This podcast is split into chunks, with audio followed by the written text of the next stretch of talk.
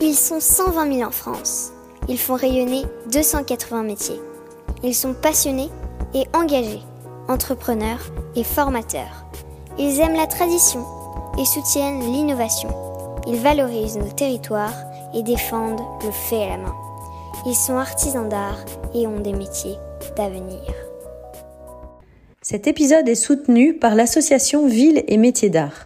Ce réseau regroupe environ 600 communes qui s'engagent entre autres à favoriser l'installation de professionnels des métiers d'art dans la ville, organiser des actions de communication et de sensibilisation, développer le tourisme culturel et accompagner les actions de formation. Bonjour à toutes et à tous, vous qui êtes passionnés d'artisanat d'art. Je suis Odoguet et vous écoutez le podcast Voix de Artisans d'avenir. Avec Philippe Azet, nous avons créé Artisans d'avenir pour que l'artisanat d'art fasse de nouveau partie de notre quotidien. Nous accompagnons les artisans d'art et futurs artisans dans la construction de leurs projets, de l'orientation au développement de leur entreprise. C'est pourquoi nous invitons des artisans d'art à nous faire découvrir leurs réussites, leurs erreurs, leurs astuces de tous les jours et leurs défis de toute une vie. Un dialogue en toute transparence pour que l'aventure entrepreneuriale des uns puisse éclairer et inspirer celle des autres.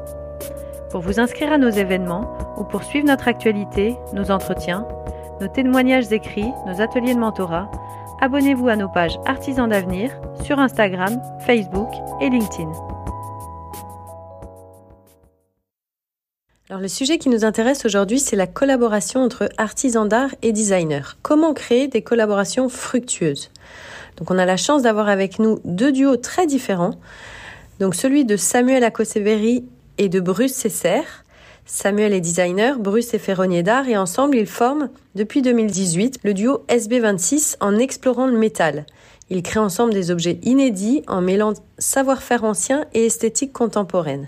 Nous avons également le duo constitué de Aurélia Leblanc qui est tisseuse et créatrice textile et de Lucille Viau qui est artiste chercheuse. Lucille est spécialisée dans la formulation de verre à partir de ressources naturelles et Aurélia met en valeur des matières rares et exceptionnelles grâce au tissage.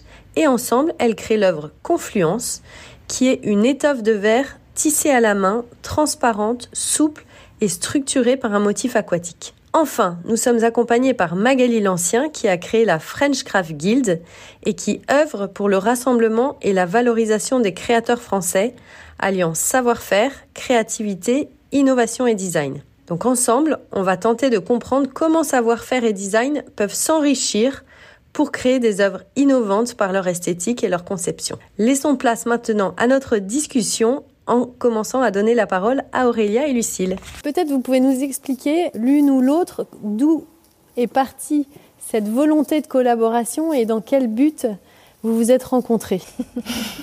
bah déjà c'est assez simple, on s'est rencontrés euh, à l'incubateur des ateliers de Paris avec Aurélia en 2016.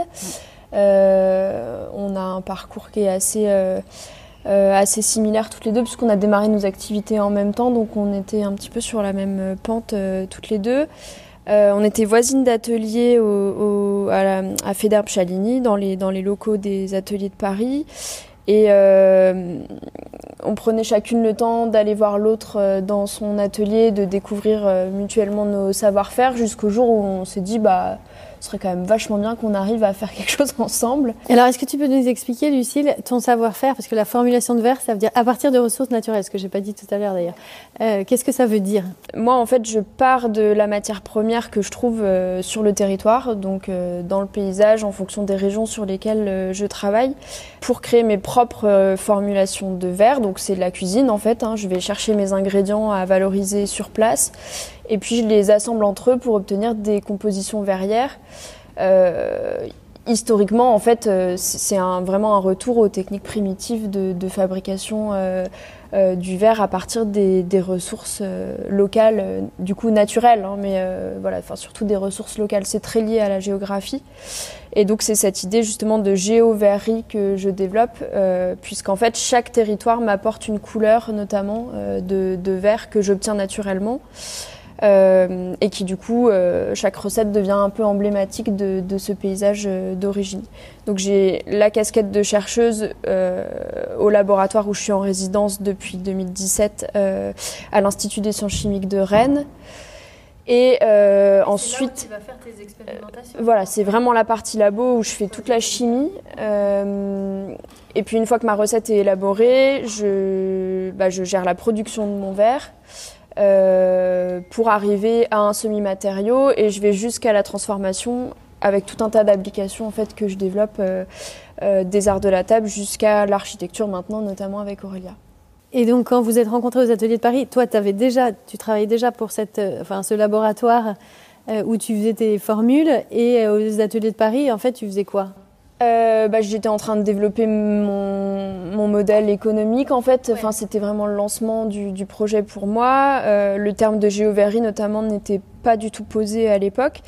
Euh, J'avais qu'une recette de verre en production, le verre marin glace, celui que, que tout le monde connaît pour ceux qui connaissent le travail, qui est le verre breton que je produis à partir notamment de coquilles d'ormeaux et de microalgues. Euh, et donc, bah, qu'est-ce que je faisais? Je m'en souviens plus très bien, mais euh, je faisais plein de choses. Euh, Enfin voilà, j'étais en train d'essayer de structurer l'activité. J'ai créé la marque Ostraco aux ateliers de Paris. J'ai démarré par là, euh, donc qui est une marque d'objets pour la maison. Euh, et à peu près au moment où on a démarré les essais, moi je venais de lancer ma première collection euh, Art de la table euh, et une première collaboration avec un chef. Donc, euh, donc voilà, en fait, euh, c'est, euh, j'en, étais à peu près là. Et le, le point de départ, un petit peu, enfin le, le déclic pour nous, ça a été moi à l'atelier Verrier. En fait, il y a des, y a souvent des filaments qui se créent en fait, qui, se- qui se collent à la porte du four, etc. pendant les manips. Et du coup, il y a des grands fils de verre comme ça qui s'étirent. Et alors au début, bah déjà ma matière, j'étais en train de, de l'apprivoiser et, et pour moi chaque fragment avait une valeur vraiment inestimable quoi. Donc euh, je m'amusais à, à couper tous les petits fils qui se collaient partout dans l'atelier. Puis un jour je suis arrivée dans l'atelier d'Aurélien en lui disant euh, c'est souple on peut pas en faire quelque chose. Et, euh, et voilà enfin tu vas raconter la suite Ouais, euh, mais ça nous fait toujours un peu rire cette histoire parce qu'en fait, on a, on- ça a un peu commencé par un peu une blague, comme disait Lucille, d'avoir envie de faire quelque chose ensemble, de, de connecter nos univers. Euh, et, en fait, elle est arrivée avec ses filaments en me disant euh, bon bah on va essayer et tout, allez. euh. Et en fait, dès le début, ça a été très drôle parce que le, donc moi j'ai un atelier de tissage, donc je développe des, tissages seuls devant mon métier à tisser. Et en fait, de ce premier, de, ce- de cette première envie ensemble, elle, a- elle s'est tout de suite mise à côté de moi et on a tout de suite en fait développé une espèce de geste à quatre mains. On, bah, on a introduit vraiment toutes les deux en cherchant aussi euh, le rythme, euh, voilà. Et donc euh, c'était drôle parce que moi je, je connectais aussi avec un mouvement que j'avais pas l'habitude de faire avec quelqu'un d'autre devant le métier. Et c'est vrai que c'était euh, c'était aussi euh, nouveau. T'as appris à tisser, du coup, Lucille? Non non j'ai- comp- enfin a- compris Ouais. véritablement le, le geste et euh, la technique La temporalité aussi. ouais la temporalité Ouais.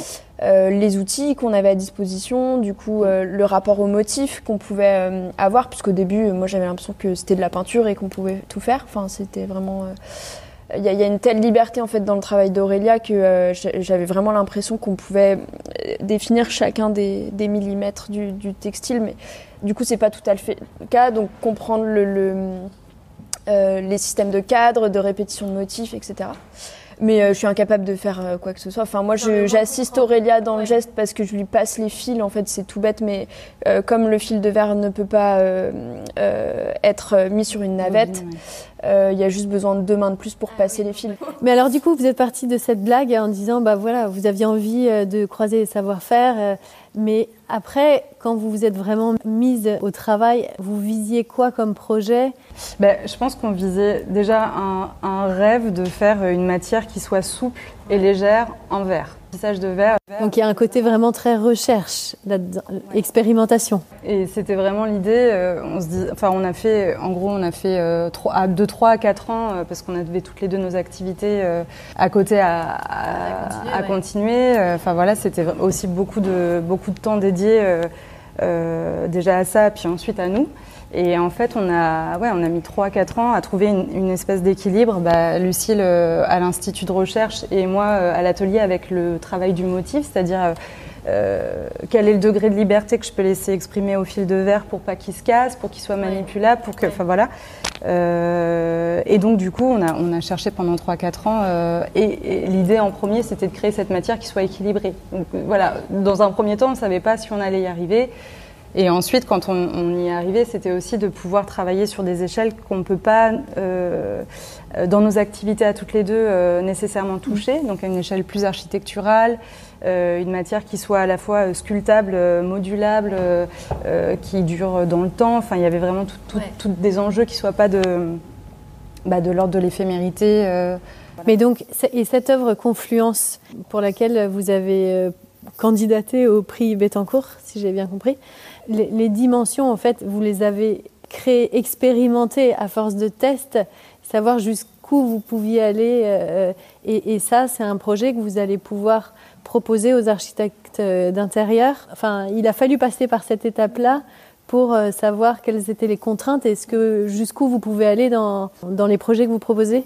Oui, c'est ça. Bah, en fait, on a, on a passé trois ans à échantillonner, donc on était vraiment sur des tout petits formats.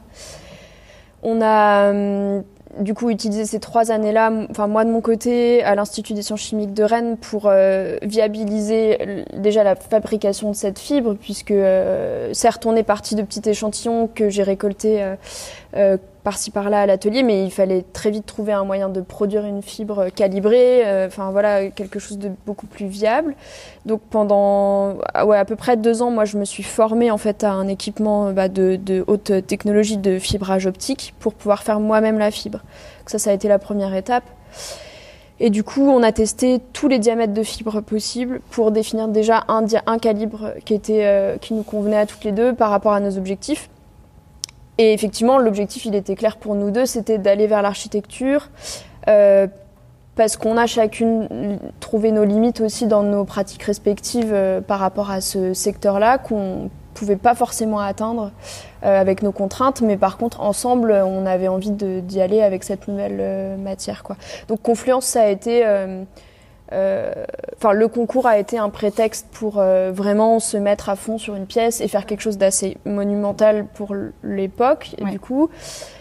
Et puis bon, on a passé une étape et on a repassé d'autres depuis. Enfin, on a, on a avancé et maintenant on, connaît nos limites euh, bah, de métrage, de temps, etc. Donc on, on, est capable de répondre à des demandes depuis quelques mois, quoi. Comment vous êtes organisé entre vous? Dans le cadre, par exemple, vous avez une commande, vous, allez savoir chacune le temps que vous allez passer euh, dessus, euh, qui va faire quoi, comment vous allez créer, enfin la partie création, comment vous allez créer le motif. Euh, ensemble, comment vous, avez décidé de vous organiser? On valide tout toutes les deux. Euh, vraiment chaque étape, que ce soit euh, le parti pris de la matière, parce qu'on essaye de répondre aussi en fonction des... Par exemple, quand Lucille me dit, là, je vais travailler avec tel type de recette, moi, j'essaye d'y répondre aussi avec un certain type de fil. Donc, on a euh, sourcé aussi des fibres qui nous intéressaient, comme du lin, du fil d'algue, du bananier, enfin, des choses qui pouvaient répondre un petit peu en fonction de la terre ou de la mer, selon les, recettes qu'elle allait travailler. Aussi du territoire pour lesquels, enfin, des commanditaires pour lesquels on va travailler.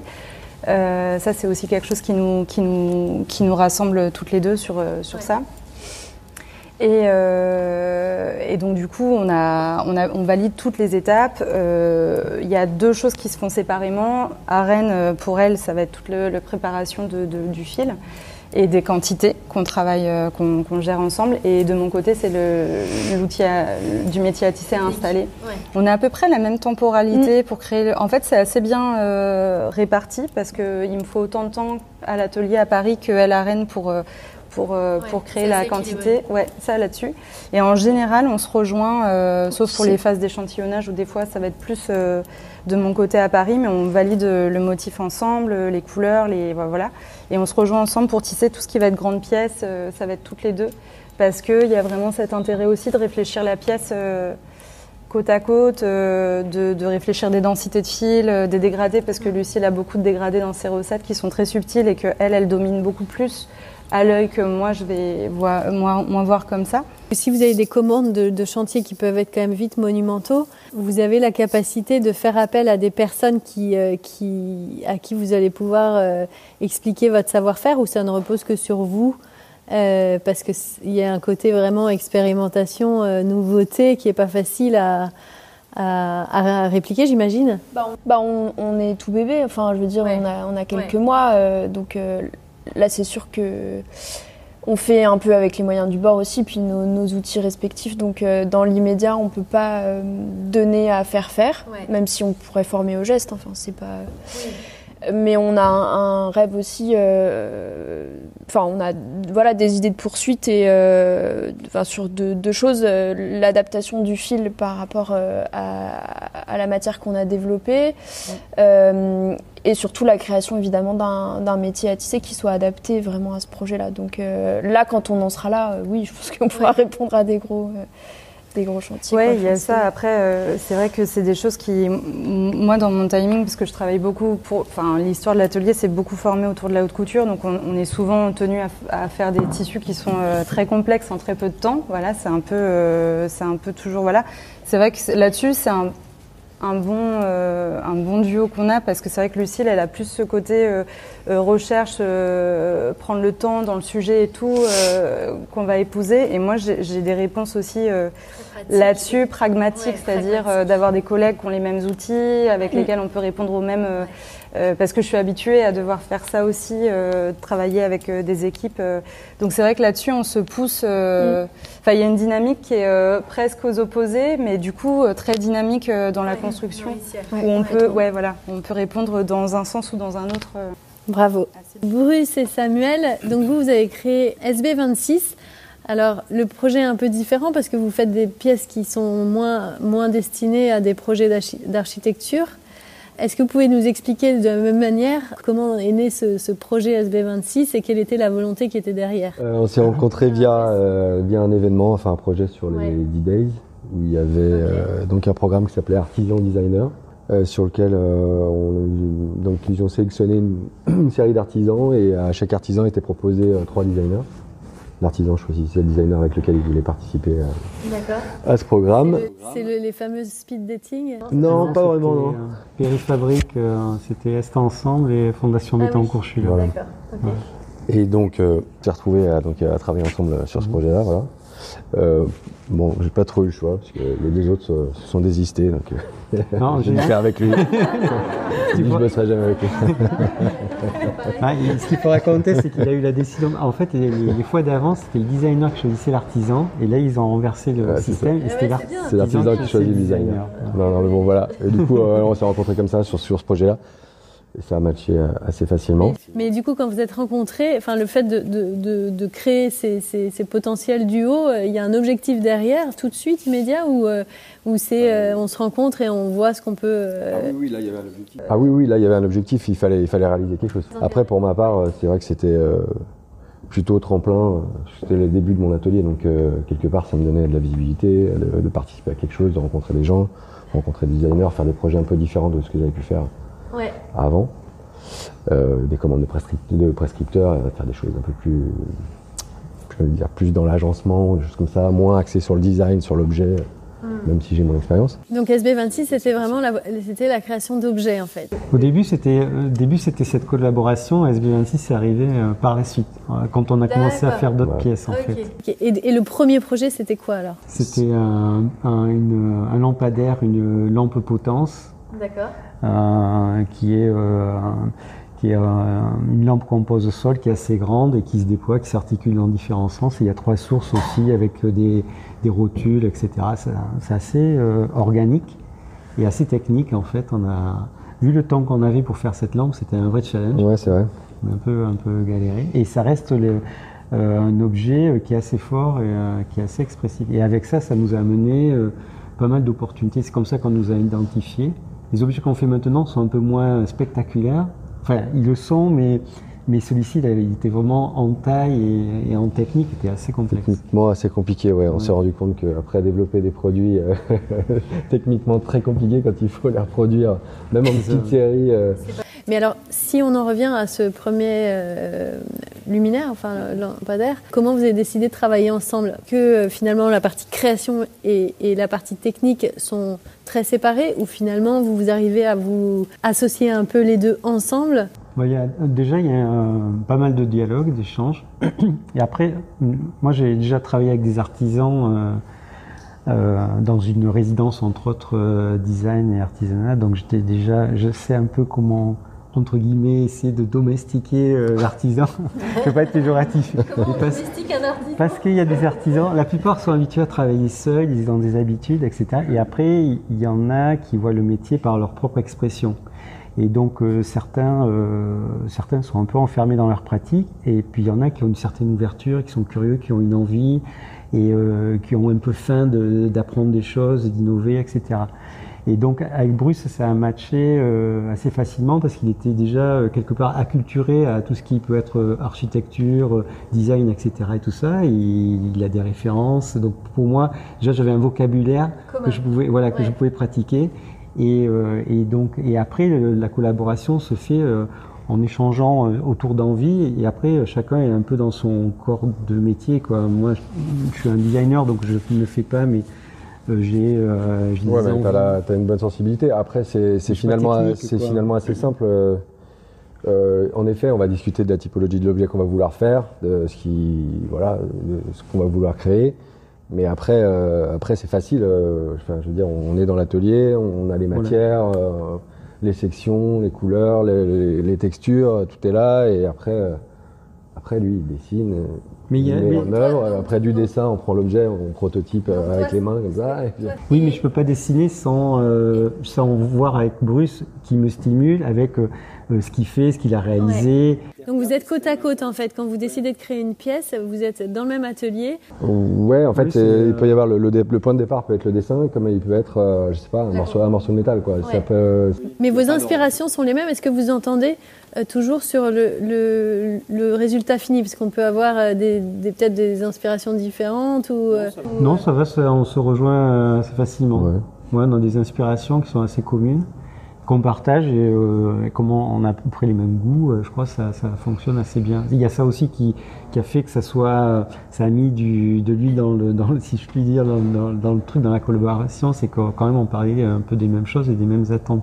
Et, une, et le souhait de faire quelque chose qui soit assez, euh, assez bien réalisé, avec une exigence, etc.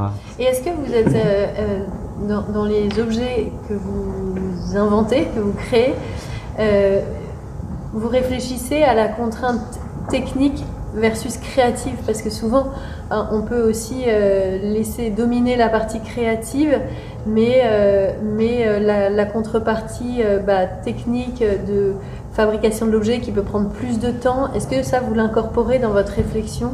Ben ouais désormais un peu plus parce qu'en plus comme ça devient vraiment un produit enfin maintenant on a une marque on a un catalogue on vend des objets donc il y a une notion quand même de produire même en petite série. Et tu réfléchis au coût euh, que ça va avoir et, ça va se répercuter sur le prix final. Il y a des trucs que tu ne pourras pas vendre. Donc euh, tu es obligé d'avoir cette contrainte un peu là, de réduire euh, la complexité de la pièce pour pouvoir la réaliser dans des temps à peu près normales, qui, qui sont vendables. Quoi. Donc ça oui, maintenant ça devient une, contrainte qui, rentre en jeu. Oui, c'est un peu la difficulté au début, c'est-à-dire qu'on n'a pas de, il n'y a pas de modèle économique quelque part. Enfin, on a une envie de faire des pièces de bien réaliser. Après, euh, bon, mais voilà, on, est en France. Euh, euh, le matériau coûte un certain prix, le temps aussi à passer coûte un certain prix, la recherche, etc. etc. Donc forcément à la fin, on va arriver à quelque chose qui va avoir un certain coût. Donc de vouloir l'exprimer dans un design qui va être, il faut que ce soit cohérent avec le, ce que ça va donner après en termes de prix à la fin, quoi.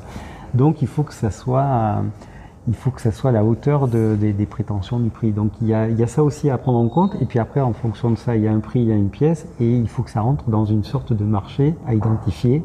Donc là, on est plutôt, on va dire, dans une partie un peu haute du marché, qui se joue dans un, un, petit, un, petit, champ défini. Donc l'idée, c'est de collaborer avec des, des décorateurs, des architectes, etc et donc euh, là, c'est un peu plus difficile, il faut arriver à pénétrer le marché, il faut se faire connaître, etc. C'est un milieu assez exigeant, ils ont leurs habitudes, leurs références, etc. Donc il faut rentrer par une petite porte. Là, ça prend un peu de temps. Quoi. Et en même temps, il faut continuer à produire pour avoir une sorte de, de narration, de, d'écriture qui puisse être aussi identifiable. Donc voilà, et, euh, et toujours en ayant un peu ce, euh, travail de, autour du métal, le valoriser, essayer de trouver de nouveaux procédés euh, voilà quelque chose qui soit un peu signifiant, qui différencie un petit peu des autres. Ouais, ouais toujours un peu dans l'innovation. Aujourd'hui, comment vous vous répartissez euh, les, les rôles euh, C'est-à-dire à partir du moment où, où il y a dans le process de création d'une nouvelle pièce, on va dire? Palma, par exemple, ça pouvait être qui était assez simple. Alors Palma, c'est quoi? C'est une lampe. c'est une lampe à poser. c'est vertical. Ça faisait un moment qu'il me disait, j'aimerais bien essayer de faire des, des, choses martelées, etc. Parce que c'est vrai que dans l'expression, c'est l'essence même de la ferronnerie faire forger, etc. et tout ça. Et donc, euh, il avait fait des essais sur une plaque de, de laiton. Et euh, ça faisait un effet qui était assez sympa, je trouvais. Donc euh, après, il est repassé, il a brossé, il a, il a affiné l'effet. On avait un effet de vague un petit peu aquatique, c'était assez joli. Et puis voilà, de, en prenant le morceau, il a une certaine taille. On se dit, s'il est un petit peu plus grand, c'est sympa. Ça fait déjà un effet graphique. Il n'y a plus qu'à l'agrémenter avec un élément qui ait une fonction. On pourrait en faire une lampe, par exemple, pourquoi pas. Et puis les choses viennent comme ça, et on prend euh, deux boules, deux objets. Euh, là, on a des boules en verre. On travaille avec les volumes, les, matières. Voilà, s'il y a besoin d'un truc, il va couper un morceau, puis il bricole les, choses comme ça. C'est toujours un petit peu brut, ça fait une sorte de maquette. Ce qui est bien, c'est qu'on a de suite le matériau, un petit peu, qu'en général, sinon, moi, quand je fais une maquette, c'est plutôt en papier. Donc là, on a le matériau, il, il va échafauder le, le, volume, comme on avait fait avec la lampe potence on fait une architecture, on se donne une proportion et à partir de là, on, réduit, on commence à affiner et là, on regarde les éléments techniques. Et là, c'est lui qui apporte vraiment son travail de, de ferronnerie, de serrurerie fine, comment on va monter les éléments. après, c'est plus technique, savoir comment on va pouvoir le, ouais, et là, on trouve le réaliser, aller au bout de l'objet pour qu'il fonctionne. Mais ouais, en effet, euh, il y a le process créatif, euh, c'est vrai que alors j'ai envie de poser une question qui fâche. Est-ce que du coup, maintenant que vous êtes passé par cette phase euh, euh, depuis quelques années SB26. Est-ce que vous pourriez vous passer l'un de l'autre bah non, pas sur ce projet-là, ça, ça marche ensemble. Ça, parce que le, déjà parce qu'on a identifié, parce qu'on a identifié euh, une expression. Euh, cette marque, c'est une expression, c'est un style. moi, ce que je fais à côté, je fais des choses qui sont très différentes. Euh, du design industriel, du mobilier urbain, des luminaires, mais dans un autre propos. Là, l'idée, c'est de vraiment travailler, euh, c'est très important pour moi, travailler avec, euh, que ce soit avec Bruce ou une autre entreprise, avec vraiment le savoir-faire, son savoir-faire. il y a toujours une, il y a, il y a quelqu'un qui est derrière le savoir-faire, il a une expression, il a une envie, et donc forcément, il y a un dialogue. Et donc, à partir de là, ce qu'on fait avec SB26, c'est issu d'un dialogue. Je Je pourrais pas le faire avec quelqu'un d'autre, je vais pas avoir le même rapport. Et, euh, et, puis en même temps, je pourrais éventuellement exprimer la même chose, on va dire en termes esthétiques, mais euh, ça n'a aucun propos parce que c'est pas parce que ça on peut pas on peut pas cloner euh, on va dire le style à différentes situations. Enfin moi je ouais, la sensibilité l'approche de chacun. Je pense que dans deux Samuel bossera avec un autre il va sortir autre chose et moi l'inverse. Et moi la même chose avec un autre designer je pense que c'est ça, c'est un. Oui, puis il y a une notion. C'est le mélange de nos deux sensibilités, nos deux. C'est pas, j'ai pas, je prétends pas euh, être euh, créateur, quoi. Je, je, des trucs, ouais, mais je veux dire, j'ai pas. Si, ce sera pas aussi abouti. Que... Non, mais c'est euh, dans ton champ, en fait. Soit, soit, soit c'est des systèmes de montage, d'assemblage, soit c'est sur le matériau. Ça arrive une fois ou deux. Il me dit, tiens, j'ai fait un essai, regarde le matériau, regarde le procédé Bon, euh, des fois, c'est en faisant dans un projet pour quelqu'un d'autre mmh. qui arrive ce truc-là. et là, il me dit, bon, ça, on se garde pour nous, on se garde dans un projet. Et on va pas, on va pas démontrer que cette innovation qui peut être intéressante, voilà, on va essayer de se... Et, et moi, de mon côté, c'est pareil. Après, il y a une notion de, de rapport euh, de respect quoi. Ce qu'on va exprimer ensemble c'est pas dans l'idée de l'exprimer aussi avec tout le monde et de confondre les genres. Parce qu'après c'est aussi déterminant pour la marque qu'on essaie de créer. Déjà on la pousse faut ça demande quand ouais, même ça m'offre euh, une certaine liberté que je vais peut-être pas avoir sur d'autres projets quoi. Donc là on, fait un peu ce qu'on veut euh, ou ce qu'on a envie de faire. Ça, on s'entend plutôt bien là-dessus. Là où on, a un champ qui est commun, on va dire, c'est tous les, entre guillemets, je dirais, les, les choses un peu à la con, c'est-à-dire l'administratif, euh, voilà, euh, commander. Il, s'occupe plutôt de commander euh, pas mal de matières. Des fois, j'essaie de prendre le relais sur ce que je peux sur d'autres parties, qui va être la communication, etc., les demandes de clients. voilà, là, on essaie de se partager. J'essaie d'en prendre un petit peu plus parce qu'il a fait quand même dans la réalisation, il, fait, il passe beaucoup plus de temps que moi. Bon bah merci beaucoup pour ces explications. Magali, tu veux donc Magali qui a créé French Craft Guild et qui fait travailler collaborer artisan et designer, donc qui les fait phosphorer ensemble. Est-ce que tu peux nous dire qu'est-ce qui, selon toi, crée une collaboration réussie? On en a vu deux duos, deux, deux expériences de, collaboration réussies, mais est-ce qu'il y a des, choses qui sont particulièrement marquantes et qui reviennent de alors de, ma modeste fenêtre, mais c'est vrai qu'on a quand même un joli panel maintenant au sein de l'association, mais je crois qu'on l'a perçu ce soir, c'est vraiment une affaire de rencontre quand même, beaucoup de sensibilité.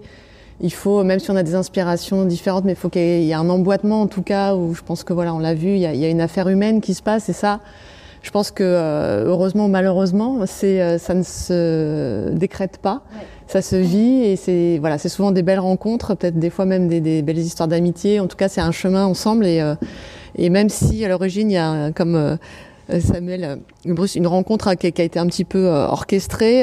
Le fait que ça matche, je pense que ça c'est la partie un petit peu qu'on peut pas deviner, mais effectivement c'est souvent l'affaire d'une rencontre et ça se passe bien et, c'est là où on revient quand même beaucoup sur l'humain et heureusement quelque part. Après dans les ingrédients, il n'y a pas de, de, recette secrète ou de, baguette magique, mais euh, l'ouverture, le dialogue, je pense que c'est quand même la qualité première et ça reste aussi encore une fois des qualités personnelles, euh, d'avoir envie de repousser un peu sa pratique, d'avoir envie de pousser une porte d'atelier, d'avoir envie d'élargir son champ d'expression. Donc on est encore une fois sur un moteur très personnel euh, donc, euh, je pense que là, aujourd'hui, ce qu'on voit comme ingrédient de réussite, c'est quand même que ça doit venir d'abord d'une démarche un, peu euh, personnelle. Et ensuite, évidemment, il y a des accompagnements ou des, des, des méthodes peut-être, mais en tout cas, s'il n'y a pas ça au démarrage, euh, je pense sincèrement que ça peut pas aboutir. Ou on reste dans le cadre d'une œuvre de commande très cadrée, avec un cahier des charges, voilà, et ça s'exécute. Mais là, je crois qu'on a le témoignage de, gens qui avaient envie d'aller un peu plus loin que, ce simple, une simple œuvre de commande. Et, euh, comment un artisan qui connaît pas forcément euh, le milieu des designers, comment il peut euh, rentrer en contact avec des designers? Bien en adhérant à la French Craft par exemple, mais c'est un peu facile. Non, non, mais on constate, et c'est un mouvement, je pense qu'il vous aura pas échappé, qu'aujourd'hui il y a quand même beaucoup d'initiatives de, au sein des écoles, Dieu merci, que ce soit des écoles plutôt orientées métiers d'art ou designers, avec des passerelles et, et des champs communs de, de, de d'études ou d'expériences, on en parle encore tout à l'heure. Enfin, il y a beaucoup d'initiatives qui sont faites pour, pour hybrider euh, euh, ces différents horizons, ces savoir-faire. Ça c'est bien, mais c'est vrai qu'il y a toutes les, ouvertures de campus, métiers d'art, euh, design qui s'ouvrent. Donc beaucoup déjà en Ile-de-France, ça vous aura pas échappé. On a celui qui va s'ouvrir dans les Hauts-de-Seine, à côté de la manufacture de Sèvres, il y a celui à Versailles.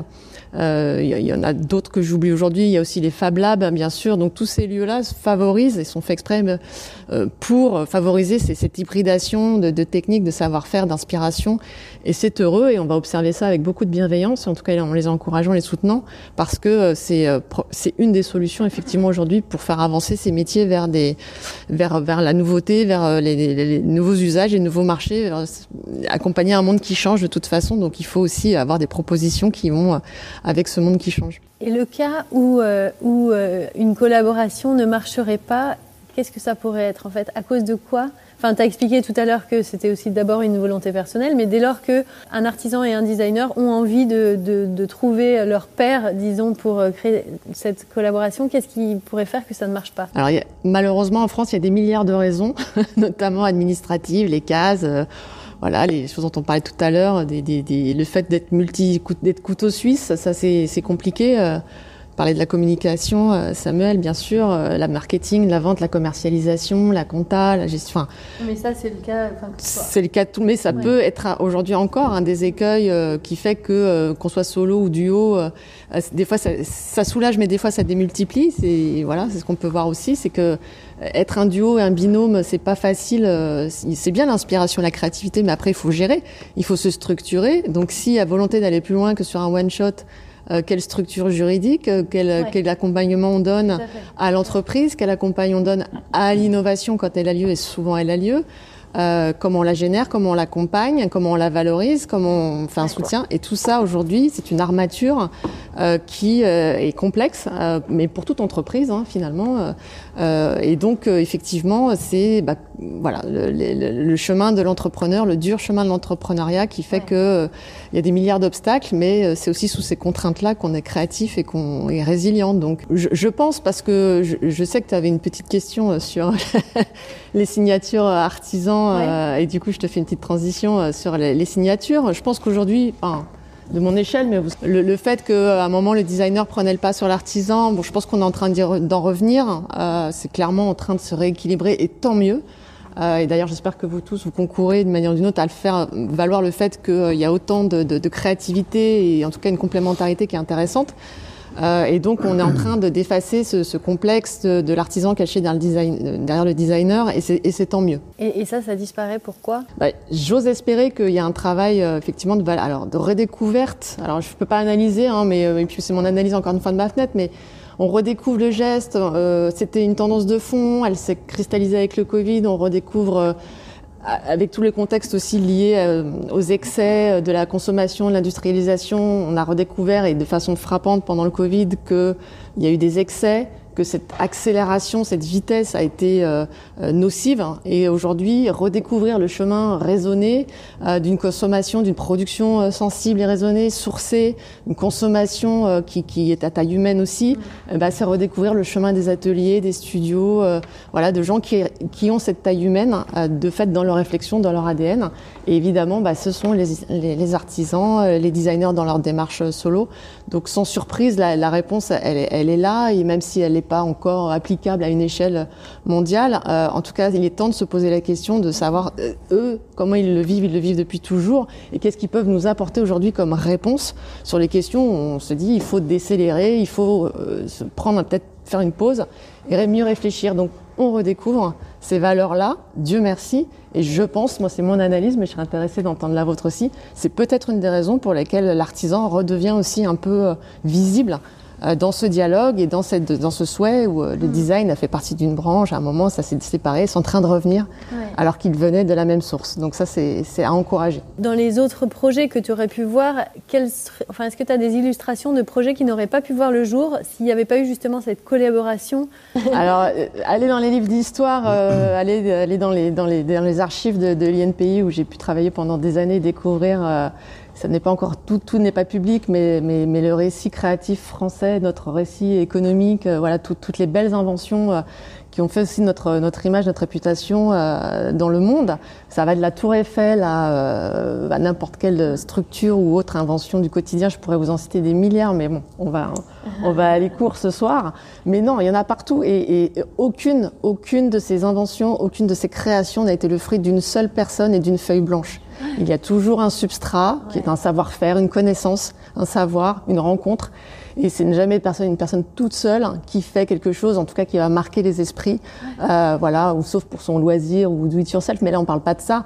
On parle de, de, de, de, ces rencontres qui ont fait toute la différence. Et dans des projets majeurs, euh, dans tout ce qui a fait des, des, des choses dont on, dont on, se souvient aujourd'hui, c'est toujours de la rencontre. Et même si on n'en parle pas toujours, n'arrive jamais d'une page blanche, elle n'arrive jamais seule. C'est toujours la rencontre. D'une seule personne. Voilà, ouais. d'une seule personne, même s'il y a un génie au milieu. De, de tout ça, mais euh, ce génie, même lui, ne, tout seul, ne peut, ne peut pas faire euh, ou développer ou faire croître autant que nécessaire. Donc c'est toujours une, une, une, épopée humaine, une aventure humaine. Et, euh, et c'est d'ailleurs tout ce qu'on souhaite pour que ça reste justement euh, c est, c est, voilà, un lieu de rencontre et d'échange, parce que c'est ça qui fait la richesse de nos sociétés et de, de, de, de tout ce qui se passe. Bah, écoute, merci Magali, c'était une belle conclusion.